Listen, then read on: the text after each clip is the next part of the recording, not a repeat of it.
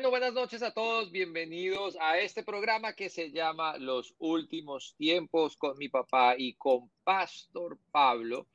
Estamos, eh, esto es que 8 de mayo del 2022.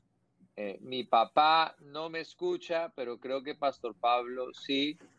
Entonces, no sé qué va a hacer mi papá. Ven, ya lo saco y lo vuelvo a meter. ¿Listo? Buenas noches. Buenas noches. ¿Cómo están? Bien, Pastor John, ¿cómo estás? Pastor John, bendiciones, feliz noche. ¿Mi papá sí escucha? A ver. ¿Sí escuchas? Se fue.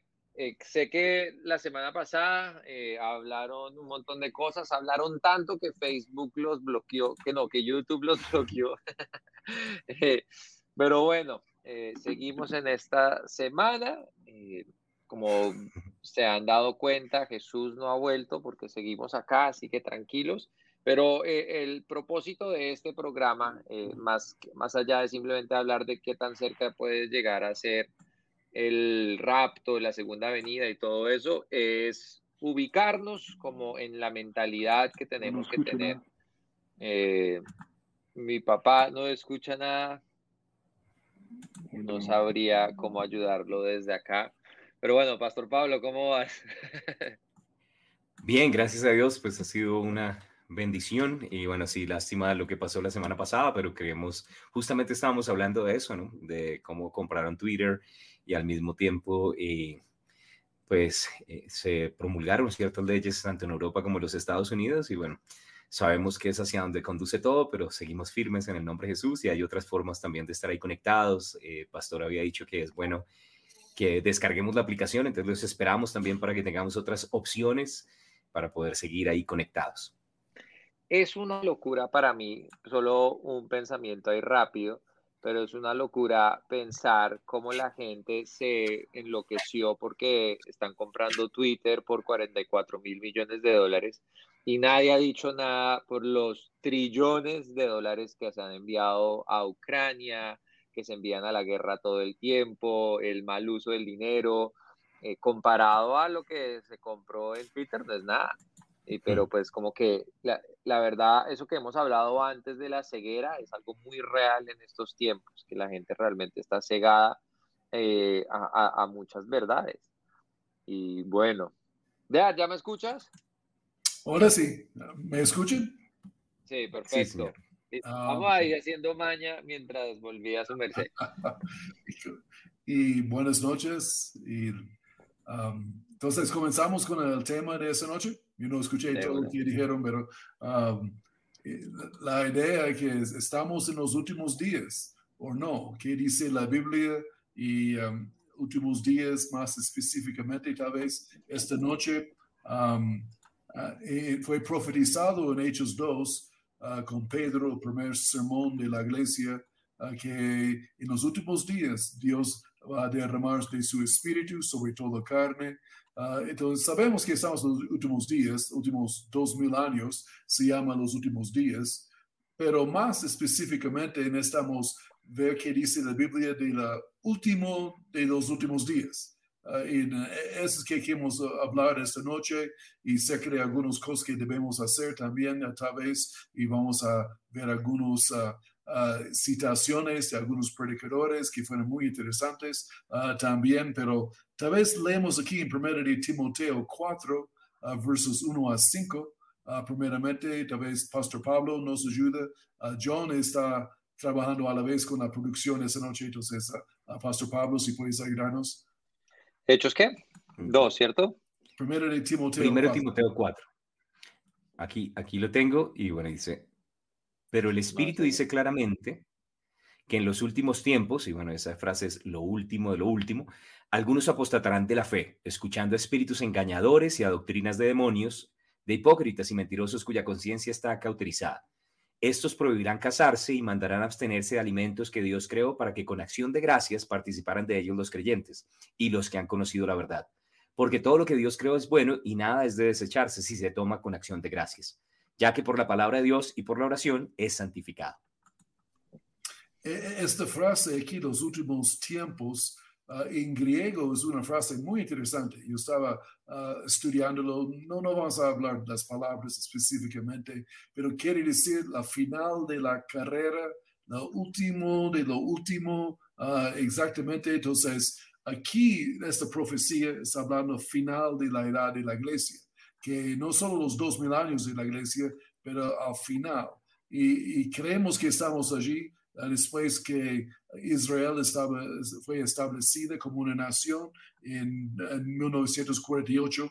Ah, y uh, tal vez uh, el punto que tenemos esta noche, poco vamos a hablar entre nosotros como tres predicadores aquí, algunas citaciones, algunos pensamientos, pero tal vez alguien aquí no cree que están escuchándonos que, este, que estemos en los últimos días de la edad de la iglesia. De la edad de la gracia. Tal vez no creen en los, el rapto, la segunda venida, etcétera, etcétera. Pero todos debemos estar de acuerdo uh, que cada día vivimos en el último día de alguien. Uh, si estamos en el último día de alguien aquí en la tierra, y estamos, todos estamos de acuerdo con esto, yo creo. porque cada día en este mundo 178 mil personas mueren y, y cada cada hora uh, 7.425 personas van a la eternidad y, ca y, cada minuto ahí 120 personas van a la eternidad y cada segundo dos personas van a la eternidad.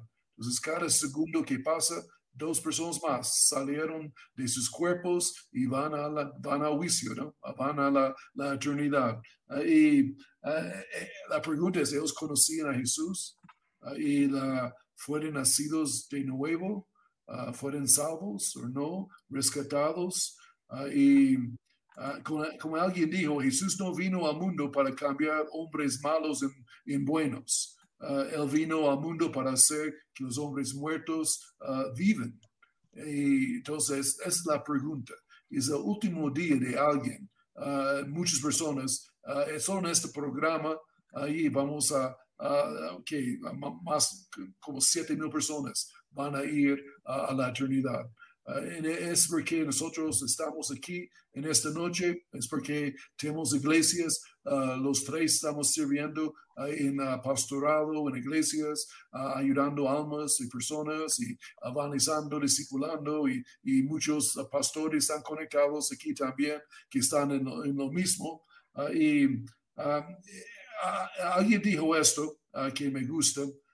hay dos clases de personas en el mundo, solo dos clases uh, no negras y, o blancas, ricas o pobres, sino aquellos que están muertos en, en pecado o muertos, muertas al pecado.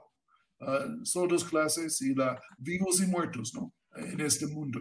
Uh, y, la, y las cosas que salvos y no salvos. Y es como nosotros miramos este mundo. y tal vez voy a decir una cosa más, después quiero escuchar a mis colegas aquí uh, también. Uh, eso es porque tenemos este programa, uh, eh, eh, porque enfatizamos almas y la cosecha siempre y nunca cansamos, nos cansamos de hacerlo. El, día viene, Jesús dijo, dijo, cuando nadie puede trabajar.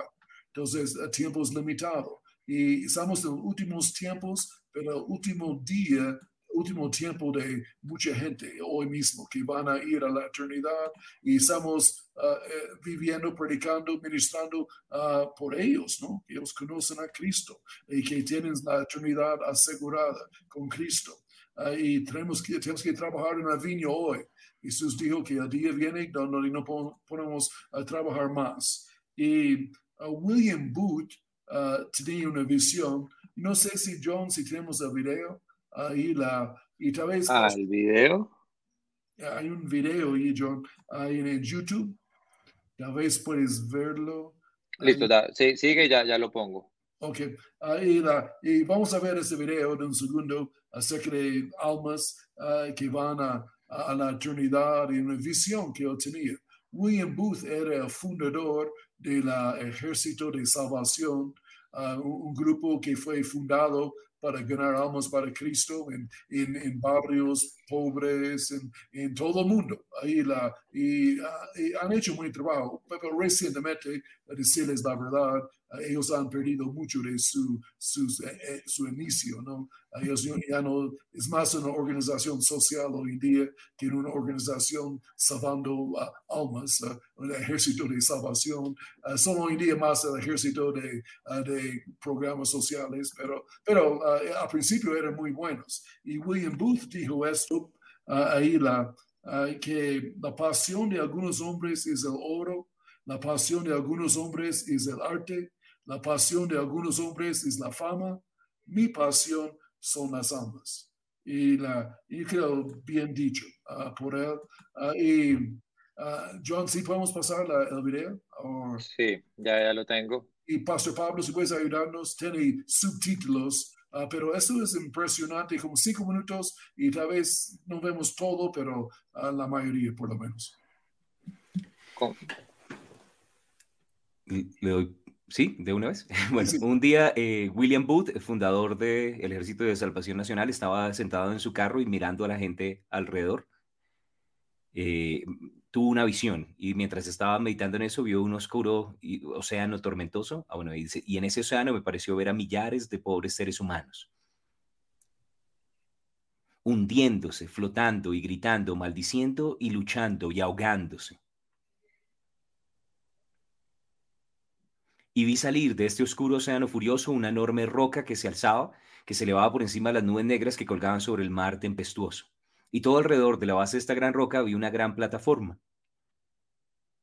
Sobre esta plataforma vi con alegría un número de esta pobre gente luchando, tratando de no ahogarse en este mar.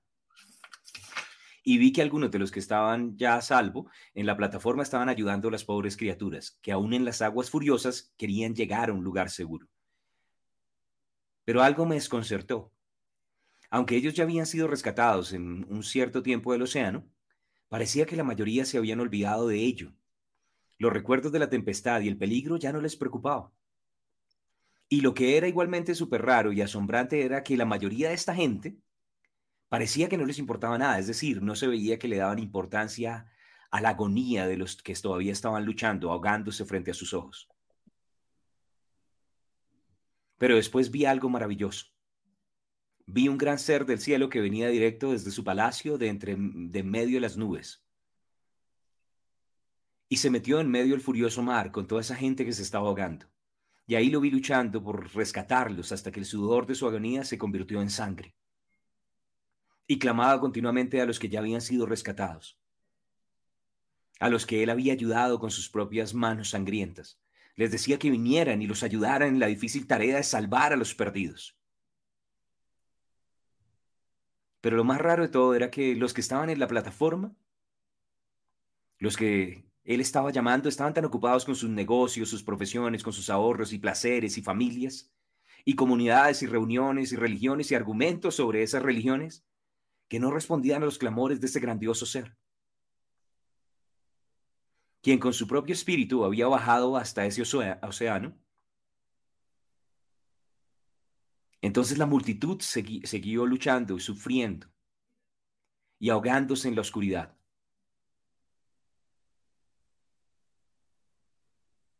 Entonces vi algo que se me hizo aún más raro de lo que había visto antes en esta rara visión. A esos que el ser les había estado clamando que les ayudara en su difícil tarea, estaban todo el tiempo llorando y llorando y pidiendo que él viniera a ellos. Algunos le pedían que se quedara con ellos y que invirtiera su tiempo en hacerlos más felices. Otros querían que él llegara para quitarle las dudas y preguntas que tenían sobre las cartas que él les había dejado. Otros querían que él llegara y los hiciera sentir más seguros en la roca, al punto de estar 100% seguros de que nunca se caerían otra vez. Todos se reunían y se acercaban lo más que podían a la roca y mirando hacia el lugar donde ellos pensaban el, e, el ser estaba, que el ser estaba y le clamaban, ven a nosotros, ven y ayúdanos. Pero todo este tiempo él había estado en medio de las personas que se ahogaban y él les había llamado a ellos diciéndoles, vengan a mí, vengan y ustedes ayúdenme a mí. Entonces lo entendí todo, era más que obvio. Ese océano era el mar de la vida, la existencia misma del hombre. Esa multitud de gente luchando en medio del tormentoso océano eran los millones de pecadores de toda lengua, raza y nación. Esa gran roca que vi era la cruz del Calvario. Y la gente en ella eran aquellos que habían sido rescatados del pecado y del infierno y que decían que eran seguidores de Cristo Jesús. El maravilloso ser que los llamaba desde la tempestad era el Hijo de Dios, el mismo de ayer, hoy y para siempre, el cual sigue luchando por salvarlos de esa terrible condenación. Y cuya voz se puede oír a pesar de la música, las máquinas y el ruido de la vida. Y el cual sigue clamando a los rescatados que lo ayuden a rescatar, que lo ayuden a rescatar al mundo mis amigos en Cristo, usted ha sido rescatado de las aguas, usted está en la roca. Jesús está en el mar oscuro llamándolo a usted para que vaya y le ayude. ¿Va a ir?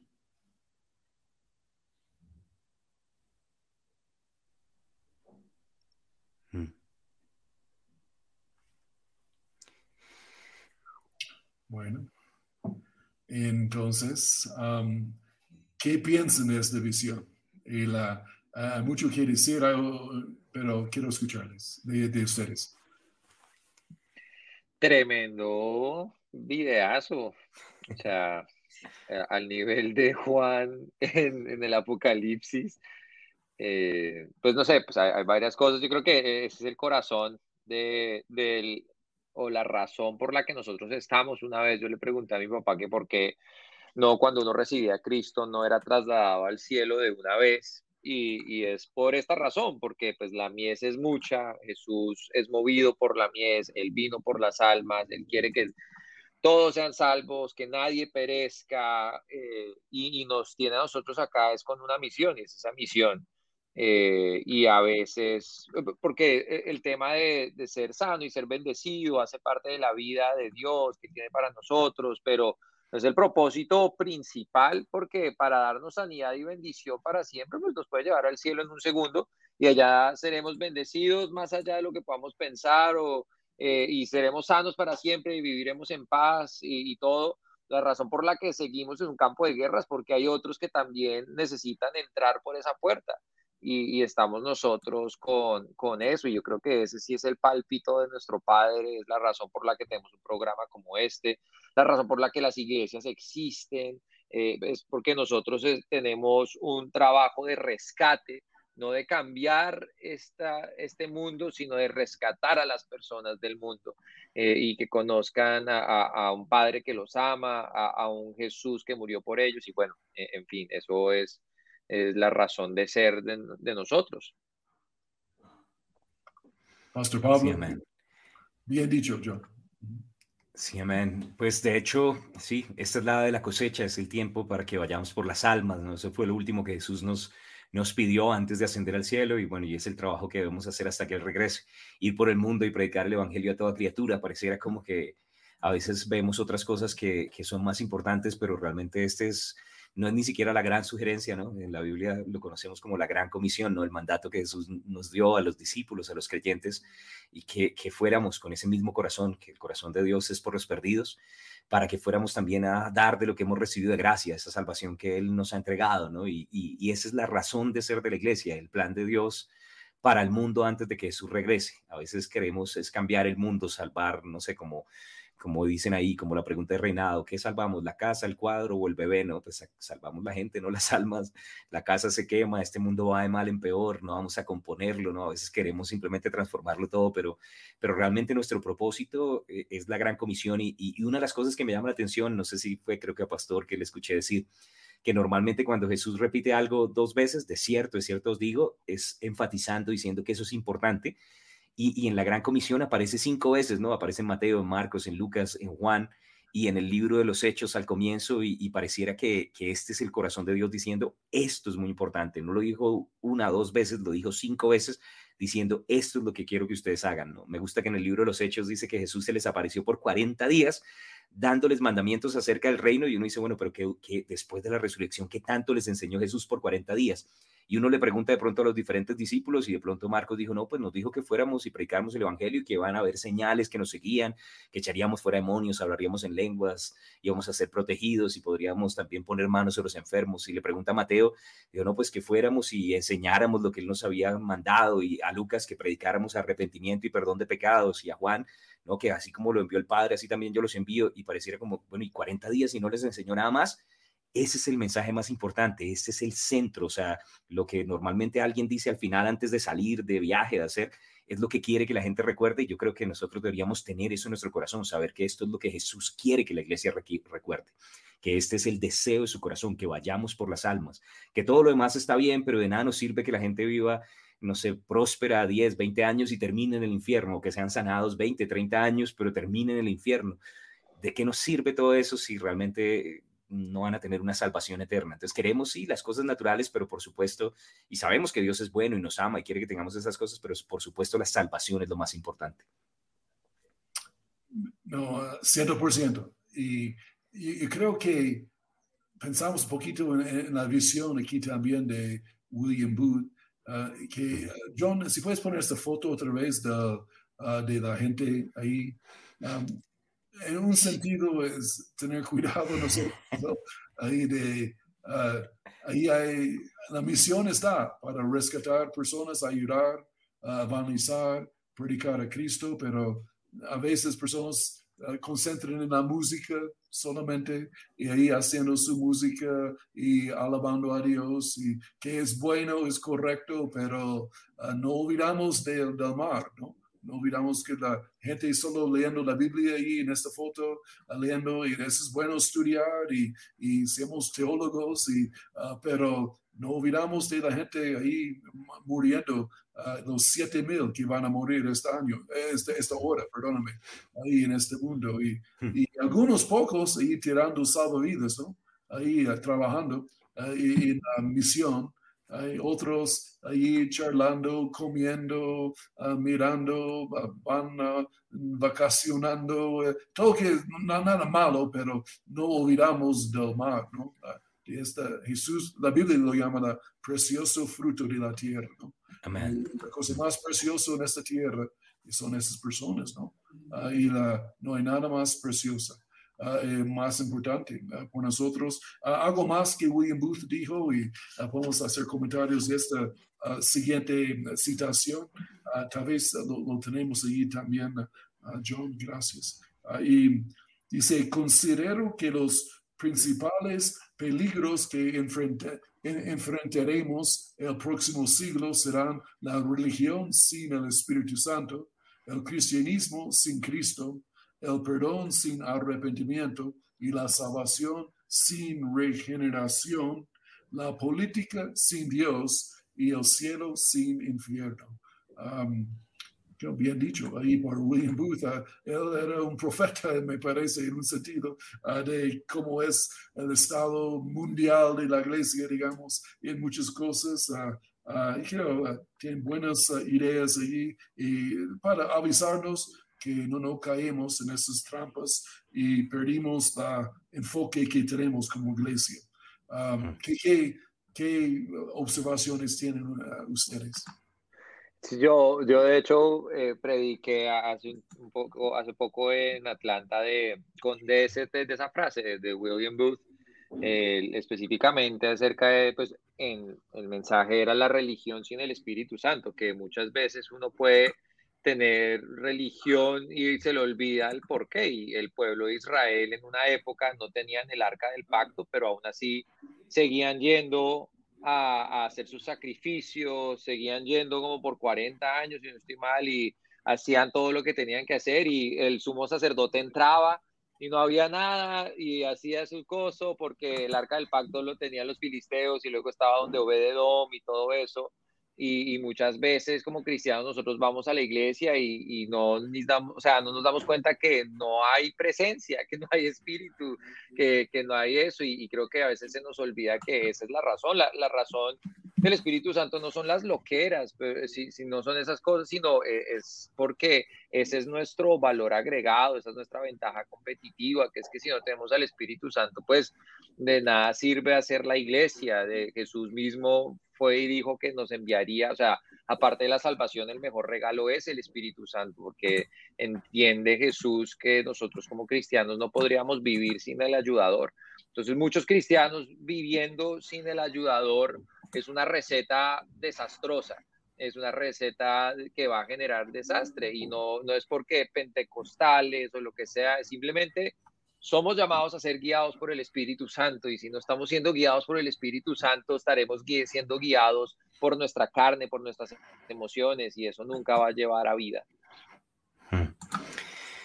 Sí, amén. Estaba, escuchando a Pastor Joey eh, predicando, justamente estaba enseñando en Rema en la clase de Espíritu Santo y él hizo algo, pues no sé, yo lo había leído varias veces, pero nunca le había puesto atención o no lo había visto como él lo estaba diciendo. Y en Juan 16, en el verso 7, Jesús dice, a ustedes les conviene que yo me vaya porque si no me fuera el consolador no vendría a ustedes, más si me fuera os lo enviaré. Y dice, y cuando Él venga, cuando Él venga a donde? A ustedes convencerá al mundo de pecado. Esa, esa partecita de cuando Él venga, cuando Él venga no simplemente venga a convencer al mundo, sino venga a ustedes, porque yo quiero dejárselos a ustedes, a través de ustedes el mundo va a ser convencido de pecado y los va a utilizar a ustedes. O sea, la obra del Espíritu Santo no es solamente eh, ayudarnos a sentir más fuego, más pasión, chévere, ¿cierto? Pero al mismo tiempo también nos da un corazón, no, nos permite, como en Filipenses dice, tener el mismo sentir de Cristo, el, sentir por las almas, el deseo del corazón de Dios. También meditando algo acerca de la visión de William Booth, en alguna ocasión pensaba, bueno, yo le doy gracias a Dios también por, por SEPCO, por REMA, porque ahí me enseñaron a nadar un poquito para, para poder meterme en el mundo y no dejarme hundir en el mundo, sino ayudar a sacar personas. ¿Cierto? O sea, queremos entrar en el mundo, pero no que nos arrastre todas esas, esas olas, eh, o sea, volver atrás, sino entrar para sacar gente, ¿no? Y que podamos hacer de a través de la iglesia trabajos coordinados, ¿no? En barquitos para ir y sacar almas, ir a hacer campañas, eh, salidas evangelísticas y que podamos juntos ser más efectivos de lo que de pronto puede ser una persona sola, ¿no? Pero, pero gracias a Dios también que, que algunas personas de pronto han querido hacerlo, pero a veces no, no tienen la fortaleza y cuando trabajamos juntos, podemos también ser de gran bendición a muchas personas. Hay una tribu en Tailandia, es la tribu Moken, se escribe M-O-K-N, y me parece la historia de ellos súper interesante porque cuando sucedió lo del tsunami, creo que fue en el 2015, 2016, eh, había alguien que estaba documentando a, a, los Moken y los Moken son conocidos como una tribu que vive en el agua. Entonces los niños de hecho aprenden a nadar antes que gatear o caminar y de hecho se han desarrollado tanto en el agua que ellos pueden ver debajo del agua salada y, es increíble, entonces por eso los estaban documentando y algo interesante de ellos es que horas antes de que eh, diera el tsunami se dieron cuenta que los moken empezaron a llorar porque se dieron cuenta que había un cambio en las aguas y ellos se fueron hacia los montes y nada les pasó y horas después cayó eh, el tsunami. Me parece interesante que como ellos vivían en eso, hmm. eh, ellos podían percibir eh, algo que el resto de la gente no podía percibir y me parece que nosotros teniendo al Espíritu Santo, eh, si, si, como es en Hechos 17 que dice que en Él somos, en Él vivimos y en Él nos movemos, si eso fuera real en, nuestra vida, nosotros eh, nos percataríamos de cosas antes de tiempo, seríamos guiados a lugares de resguardo antes que cualquier otra persona. Sería notable la diferencia en la vida de un cristiano, no porque haya favoritismo, sino porque hay el Espíritu Santo que habita en nosotros. Eh, y si viviéramos en esa realidad, si, si nadáramos en esa realidad, como para seguir eh, la metáfora, así como los moquen, así como gente, eh, habría, habría una diferencia, porque nosotros somos llamados para ser guiados por él. bien dichos por los dos. Ah, y solo que la iglesia, hablando de la, la visión de William Booth ah, específicamente, y la, necesitamos tener cuidado que no perdemos enfoque, ¿no? Como pastores, líderes, ah, cristianos, uh, de, esos gritos de las personas sin Cristo, ¿no? y la, ojalá que podamos escucharles. y el enfoque que alguien dijo, eh, tal vez lo hemos mencionado aquí en el programa, que nuestro trabajo de la iglesia, el mundo es como el Titanic, eh, va a hundirse, no hay nada que hacer. La, única cosa es rescatar a la gente y no, no más que están ahí en el barco. no estamos para solo arreglar los muebles del Titanic y hacerlo más bonito, pintar ahí la pared y, y servir la comida. y no, no, no, hace tan mucho sentido porque eh, vamos a hundirnos todos. Este mundo va a ser juzgado. Entonces, trabajamos en el rescate, ¿no? Misión rescate de los últimos días. algo más que William Booth dijo, que él tenía revelación en esto. Pues, él dice, ¿podemos ir demasiado rápido para salvar almas? Si alguien todavía quiere una respuesta, que pregunte a las almas perdidos en el infierno. Hmm. y cierto, ¿no? Ahí, ahí, tenemos la respuesta, aún en Lucas 16, ah, el hombre rico y Lázaro en, el infierno. Eh, el único interés del hombre rico, uno buscado en, llamas, en el fuego, el dijo que van y prediquen a mi familia. Ahí la. Ah, y a veces personas que están en infierno tienen más pasión de rescate que personas uh, cristianas en la tierra, ¿no? Uh, y la, en, un sentido. Y la, entonces, uh, necesitamos ir y no arreglar los muebles del Titanic. Eso no es nuestra misión, pero misión rescate. y tal vez una citación más de William Booth. y tus días aquí sobre la tierra no son muchos, así que úsalos de la mejor manera posible para la gloria de Dios y el beneficio de tu generación. Como dice de David en la Biblia, él sirvió su propia generación. Y uno de nosotros necesitamos servir, servir a nuestra generación. Y la, manera de hacerlo más que todo es, uh, seamos, seamos faros de luz de salvación, de rescate de Jesucristo. Nosotros no somos la luz, somos amigos del novio, ¿no? Pero apuntamos a la gente al novio, ¿no? A que conocen al novio, conocen mm. A Jesús. Ahí la, yo no soy el novio, Él es, y solo somos para apuntar a la gente a Cristo Jesús. ¿Y qué dicen uh, ustedes, mis, mis amigos aquí? Um, dale, Pastor pues una de las cosas, de pronto mientras estabas hablando, Pastor, es que creo que a veces cuando hablamos con las personas eh, y se les habla acerca de evangelismo, a veces dicen, no, es que yo no tengo el llamado, ¿no? Recuerdo que en alguna ocasión tú diste una enseñanza, tal vez en Iglecam, donde hablabas acerca de ese versículo en Colosenses 4 que el, apóstol Pablo manda un, mensaje, le dice, díganle a Arquipo que cumpla su ministerio, ¿no? El ministerio que recibió de parte del Señor. Y en 2 Timoteo hay un versículo similar, pero lo conecta diciendo, a sobra evangelista, cumple tu ministerio, le dice el apóstol Pablo a Timoteo. Y Timoteo era pastor. Entonces, a veces yo, bueno, y el hecho de que sea pastor no quiere decir que no pueda evangelizar, ¿no? A veces yo creo que la gente se lava las manos diciendo, no, es que como hay un ministerio evangelista, ese no es mi llamado. Pero me gustó algo que escuché eh, y, bueno, Terry Mice tiene varias frases. Él dijo, nosotros tenemos un llamado, no solamente del cielo, el Señor está diciendo, vayan y prediquen el Evangelio, también el varón macedonio está diciendo, pasen y ayúdenos, ¿no? Y, y, dimos por cierto que era para anunciar el Evangelio. Entonces, desde el cielo hay un llamado para predicar, en la tierra hay un llamado para predicar, y en el infierno, el hombre en el lugar de tormentos, el rico está diciendo, vayan y prediquen, ¿no? Entonces, tenemos llamado desde el cielo, desde la tierra y desde el infierno para ir por la gran comisión, y la gente diciendo, pues, ¿será que eso es importante? Pero, pero por otro lado, también eh, recuerdo que, escuchaba decir que es simplemente ayudar a Dios a, encontrar a sus hijos perdidos, ¿no?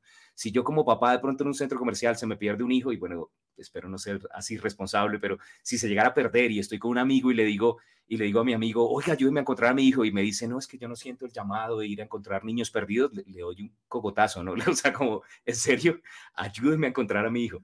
Y creo que el corazón del padre es, vamos por mis hijos perdidos, ayúdenme a encontrar las almas.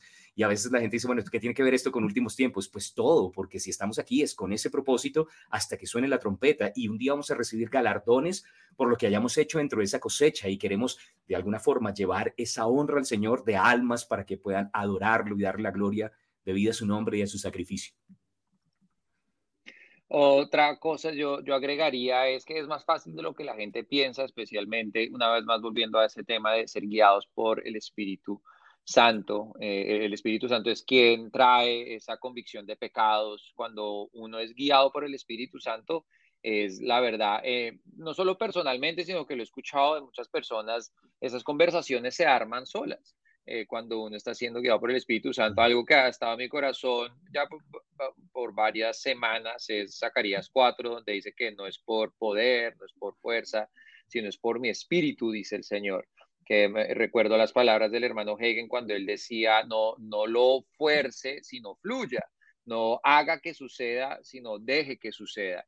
Siempre cuando uno está siendo guiado por el Espíritu Santo, eh, esas conversaciones se van a armar solos. Yo creo que muchas veces uno trata, uno piensa como evangelizar es montarse en el bus y predicar, y a no ser de que Dios te haya guiado a eso, eh, va a ser infructífero, porque pues la palabra de Dios dice también en Salmos que si no es Dios quien edifica la casa, pues en vano eh, o, obran los que están ahí. Y entonces es, es, esa, es esa guianza y más que todo es una respuesta de obediencia al llamado de Dios, que si yo estoy siendo obediente, si yo estoy sometido, si yo estoy en el río, si yo estoy en su presencia, esas conversaciones van a salir de, de una manera sobrenatural, pero de una manera fácil. Eh, eh, tan fácil como, como lo era con Samuel, algo que estaba meditando mucho en Primera de Samuel capítulo 3, donde dice que en una época donde era muy raro escuchar la voz de Dios, Samuel empezó a escuchar. Eh, y aún, a, aún Elí, aún todos los que estaban ahí no estaban escuchando, y Samuel escuchó la voz de Dios y él respondió a esa voz y cambió la historia de su país para siempre. Y, siento que en una época donde las iglesias a veces se quieren enfocar más en las luces y, y créanme que yo soy el más a favor de las luces y, de, la puesta en escena y de todo porque me encanta, pero en una época donde todo el mundo piensa que eso es lo que trae la gente, eh, eh, que seamos nosotros los Samueles, que escuchan la voz de Dios y se paran a hablar lo que Dios nos ha dicho, eh, lo que Dios nos ha dicho, lo que Dios nos manda hacer y eso en un segundo, eso acá en un Carrefour, en un Jumbo, en un Walmart, en lo que sea, esas vainas van saliendo de una y cero forzado y ping, empiezan a suceder y, tienen fruto, porque las cosas que Dios hace siempre generan fruto. Muy bien. Y otra frase, eh, el Evangelio solo es buenas noticias si llega a tiempo. Y la, necesitamos movernos como iglesia también. A veces la iglesia programa, piensa, ora, prepara, pero, uh, pero necesitamos, uh, tarde o temprano necesitamos ir uh, y, ir a, a, los campos que están listos para la cosecha, ¿no? Entonces, um, como alguien dijo, si no es hora, entonces ¿cuándo? si no está aquí con nosotros, entonces ¿dónde? Si no nosotros, entonces, ¿quiénes lo, lo harán? Eh, es nuestra responsabilidad. Jesús dijo, alzar nuestros ojos uh, y mirar a los campos uh, y que están listos para uh, la cosecha, están blancos, listos para ser cosechados. Y una frase más aquí, la oportunidad de una vida debe ser aprovechada durante la vida de la oportunidad.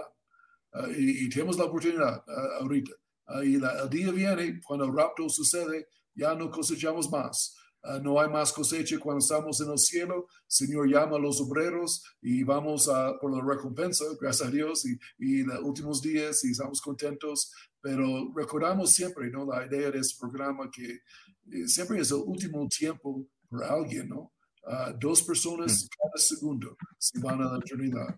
Ahí 120 cada minuto, ahí las como 7 mil más o menos cada hora. Ahí entonces uh, necesitamos movernos. La oportunidad está ahora, está hoy. Ahí, que, que uh, ayúdame aquí. Entonces, pues de hecho, sí, la palabra nos dice que el Señor no retarda su promesa, no es que Jesús no quiera llegar, no es que Él no quiera que, que nos reunamos con Él, no, el, el, novio ama a su novia y Él quiere también las bodas del Cordero.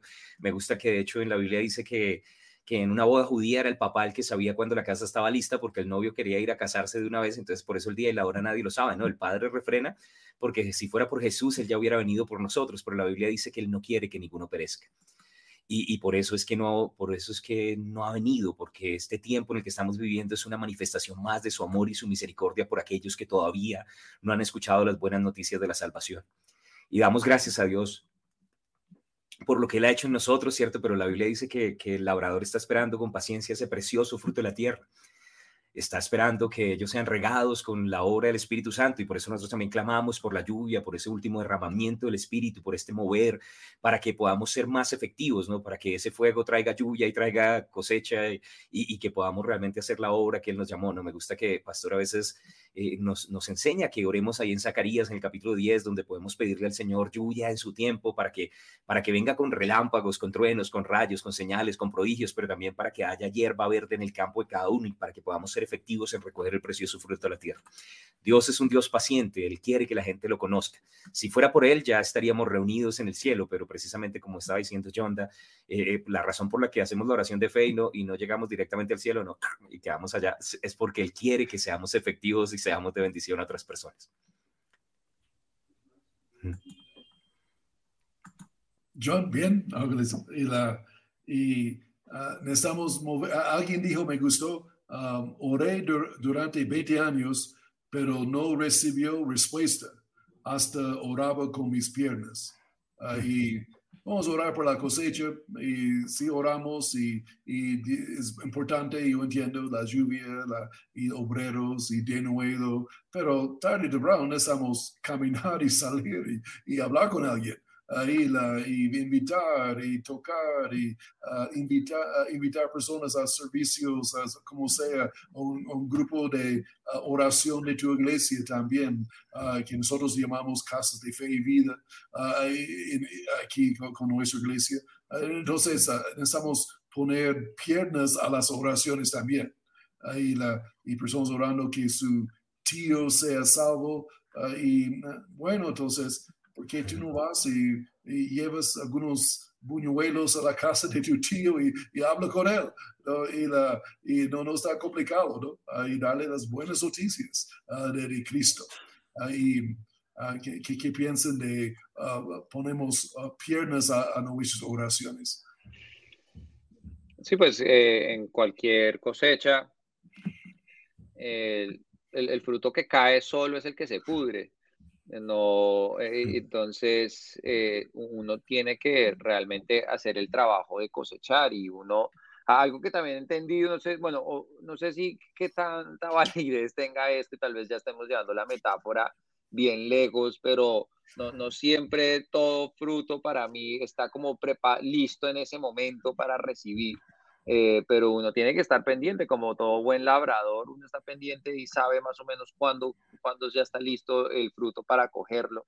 Eh, y eso nos corresponde a nosotros también. Eh, es por eso estar sobrios y estar velando y, estar despiertos y las manos al arado y, y aceptar el llamado y Mateo capítulo 20 y toda esa historia de que Dios va a la plazoleta y está buscando obreros y, y, que eso seamos nosotros y, y no simplemente es el cumplir con el servicio en una iglesia, sino es el cumplir con lo que Dios le está diciendo a uno hacer. Y estoy seguro que Dios a uno empieza por decirle a uno que uno sirva en la iglesia y todo eso, pero es más allá que solo cumplir y como la cuota así social que uno tiene que hacer con Dios y listo, ya cumplí el domingo, eh, sino es algo constante, es de, es de preguntarle todas las mañanas, bueno, Señor, ¿qué quieres que yo haga con mi tiempo? Cuando entre el che, algo que estábamos haciendo con Carito que ha sido muy interesante porque genera mucha adrenalina, es cuando nos pagan, eh, preguntarle a Dios, bueno, Señor, ¿qué quieres hacer con este dinero?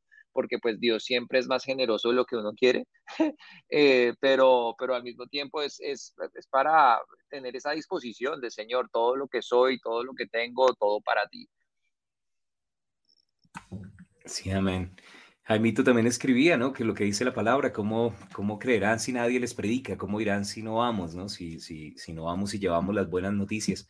Entonces sí tenemos una responsabilidad y, y, bueno, por, por, yo, yo creo también en, esa, en ese pasaje que, que Pastor compartía de Juan en el capítulo 4, eh, eh, él decía, bueno, no, son cuatro meses y bueno, ya hace referencia y Pastor, bueno, sabe más, él ha hablado acerca de los festivos, los festivos antes del verano y después del verano, pero normalmente la cosecha duraba cuatro meses y justo antes de trompeta pues ya estaba completamente madura y volvían otra vez a, recibir los galardones pero yo creo que esta, en esta época uno sale así en cualquier esquina, se encuentra con la gente y, más que en otros tiempos hay deseo de escuchar a veces es simplemente echar la voz, no sé, abrir la boca, hablar un poquitico, como tú decías, dejar fluir al espíritu y, simplemente empezar a compartir de lo que nosotros tenemos en abundancia. Y a veces uno no sabe todo lo que tiene hasta que se encuentra con alguien que lo necesita.